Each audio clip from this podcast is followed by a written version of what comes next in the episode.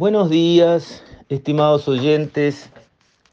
Quisiera referirme hoy a la ley de medios, que está vigente en el país, pero no se aplica, no pudo ni siquiera ser reglamentada, porque fue una ley elucubrada entre cuatro paredes por personas que no ven la realidad, sino piensan en cómo les gustaría a ellos que fuera la realidad. Y son dos cosas muy distintas.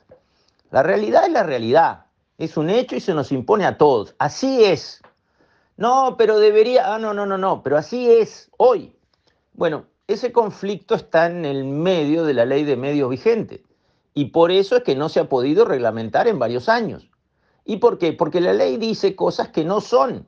Dice, por ejemplo, una determinada persona física o jurídica podrá tener como máximo tres medios bajo su gobierno, control o propiedad. Bueno, pero hay varios grupos que tienen siete, ocho. Entonces, ¿qué hacemos? ¿Los obligamos a que cierren algunos medios? ¿Les hacemos perder esa plata? ¿Cómo les compensamos? ¿Les obligamos que los rematen, los pongan a la venta a esas frecuencias? ¿Y por qué? En fin, la ley que nació no se adapta a la realidad que hoy existe.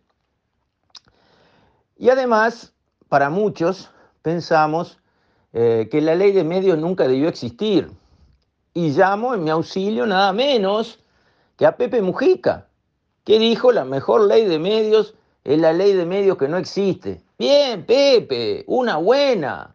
Con lo que fácil que me resulta criticar tantas cosas dichas a lo largo de tantos años, esa, esa fue buena. Y sin embargo, siendo presidente, aprobó la ley de medios. Y bueno, como te digo una cosa, te hago la otra. Así le fue al país bajo ese gobierno. Pero el hecho es que tenemos una ley de medios vigente que se inmiscuye en temas en los que no se debe inmiscuir. ¿Por qué hay que decirle a un medio lo que debe eh, presentarle a la ciudadanía, que son sus clientes? Si presenta algo que no le interesa a nadie, lo va a tener que sacar de cartel, porque no es rentable, no le van a poner avisos, se va a fundir. Y si presenta algo que todo el mundo quiere atender y que tiene un rating altísimo. ¿Y quiénes somos nosotros? Los que creamos una ley para decirle, no, no, eh, eso no lo presentes. Pero si es lo que quiere la gente, ah, no, pero la gente no sabe lo que le conviene. Yo sé lo que le conviene a la gente. Pero eso es totalitario. Esos son los regímenes totalitarios donde cuatro iluminados creen saber lo que nos conviene a todos los demás y nos lo imponen por nuestro bien. Eso es totalitario. Eso es en lo que piensan los regímenes que yo quiero lejos del Uruguay. No, dejen la libertad individual. Que escuche cada cual lo que quiere o que atienda al medio que quiera, vea televisión, escuche radio, haga lo que le interesa hacer en los medios que le interesan escuchando los programas que le interesan o viendo los programas que le interesan. Y eso va a regular qué se presenta y qué no. Entonces, una ley de medio que dice tiene que tener tantos minutos de tal cosa y no tiene que tener menos de tantas cosas de tal otra y tiene que publicar esto y tiene que publicar aquello. No, no, no, no creo en eso, no me parece que sea conducente, va en contra de lo que yo defiendo siempre, la libertad, la libertad. Esto es otra vez el Estado metiéndose en los temas de los privados, de los particulares, balizándoles un camino, el camino del Estado de ese momento, que le parece bien al Estado de ese momento, otro podrá poner otro camino, y entonces ¿para dónde vamos?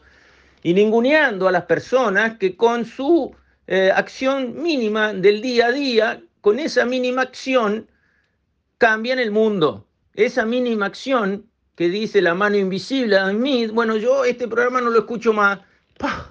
Con esa decisión individual multiplicada por miles inconexos, no se arreglaron para no escuchar más ese programa. Pero ese programa desapareció. ¿Lo liquidaron quiénes? Las personas que no lo querían atender más. Al revés, pa, este está buenísimo, yo me prendo y no lo largo. Con eso hacen crecer a cualquier cosa. Y en el fondo, la libertad de todos hace crecer o desaparecer lo que les interesa y lo que no les interesa. Hay algunas cuestiones que algunos han señalado.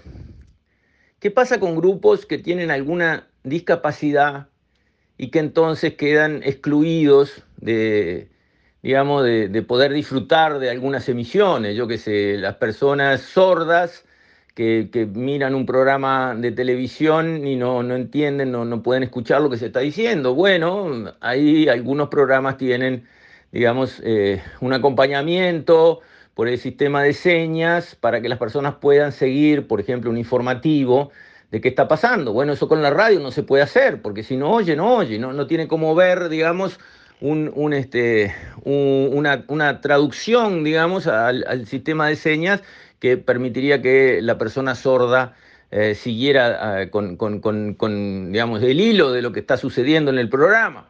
Bueno, esas cosas van más por el lado de reglamentar para la sociedad cómo la sociedad debe ayudar a que las personas discapacitadas vivan mejor. Eh, y eso lo vemos, tiene que haber rampas por todos lados. ¿Estamos de acuerdo? Sí.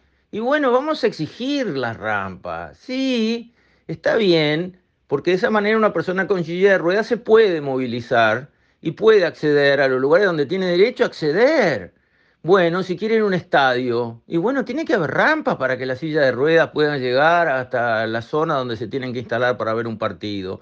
Y lo mismo si es un concierto en el Sodre o en el Teatro Solís. Tiene que haber rampas para discapacitados. Sí, estoy de acuerdo que ahí la sociedad se meta para imponer en defensa de los más débiles, que en este caso son personas que tienen alguna dificultad, la que sea, que les tocó en la vida y vamos en auxilio de ellos y vamos a imponer que haya soluciones para ellos, para ayudarlos a tener una vida mejor, más parecida este, en cuanto ellos quieran a lo que puede tener una persona sin una, este, digamos, un problema, una dificultad por lo que sea, que sea de, movilizarse o que sea de ver o que sea de oír, en fin. En eso estamos de acuerdo. Pero eso no va por el lado de una ley de medios, eso va por el lado de eh, leyes, decretos que buscan ayudar a la gente que tenga alguna limitación. Y en eso estamos todos de acuerdo. Ahora, de ahí a decirle los medios, tienen que tener tanto de esto, no pueden tener de lo otro, y va a haber eh, un consejo de sabios, de inquisidores, que van a estar escuchando y diciendo, ajá, este se pasó, o este no, ajá, este, ¿qué es eso? Eso es medieval, eso es espantoso. ¿Quién nombra a los sabios inquisidores? ¿Quién está gastando tiempo en medir los programas de todo el mundo? No, por favor. Entonces, me parecía perfecta la posición del gobierno de derogar la ley, derogar la ley. Como decía Mujica, la mejor ley es la que no está, la que no existe. Sí, Mujica, bien dicho, Mujica. Vamos, pero vamos con los hechos atrás de esa palabra. El gobierno planteó derogar. Hay algunos salieron, no, no deroguemos, cambiemos una ley por otro, porque si derogamos queda un espacio vacío y algunos artículos de la ley vieja podían servir. Bueno, yo creo que una ley vieja y mala hay que derogarla. Si algo bueno tiene, pongámoslo donde corresponde. Proteger a la persona que tiene una discapacidad no tiene que estar adentro de una ley de medio, tiene que estar en las reglamentaciones y en las partes de los códigos legales que protegen, ayudan, amparan y promueven a la gente que tiene alguna discapacidad que eso es en el tema empleo, en el tema rampas, en el tema eh, de auditivo, porque también si van a cruzar un semáforo y es ciego, ¿cómo hace? Bueno, tiene que haber sonidos también, tiene que haber otras ayudas, como hay en el mundo. Pero eso es por otro lado. Entonces, bien por el gobierno en presentar la derogación sin más de la espantosa ley de medios que tenemos y que ni siquiera fue reglamentada porque ni siquiera este, eh, podía, digamos, de alguna manera hacer que la ley empezara a funcionar cuando toda la realidad que la rodeaba estaba toda contra de la ley. Bueno, terminemos con ese mamarracho y, eh, digamos, tratemos los temas que merezcan ser tratados relacionados con temas eh, de radio, de televisión, en herramientas legales adaptadas a resolver esos problemas.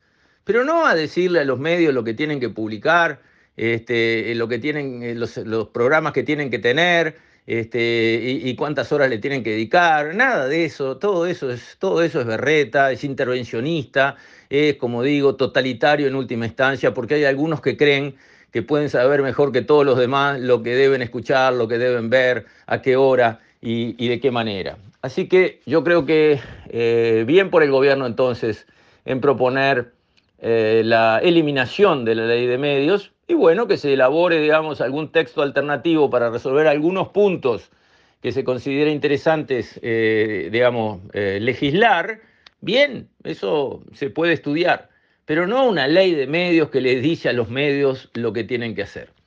Con esto, estimados oyentes, me despido. Hasta la próxima, si Dios quiere.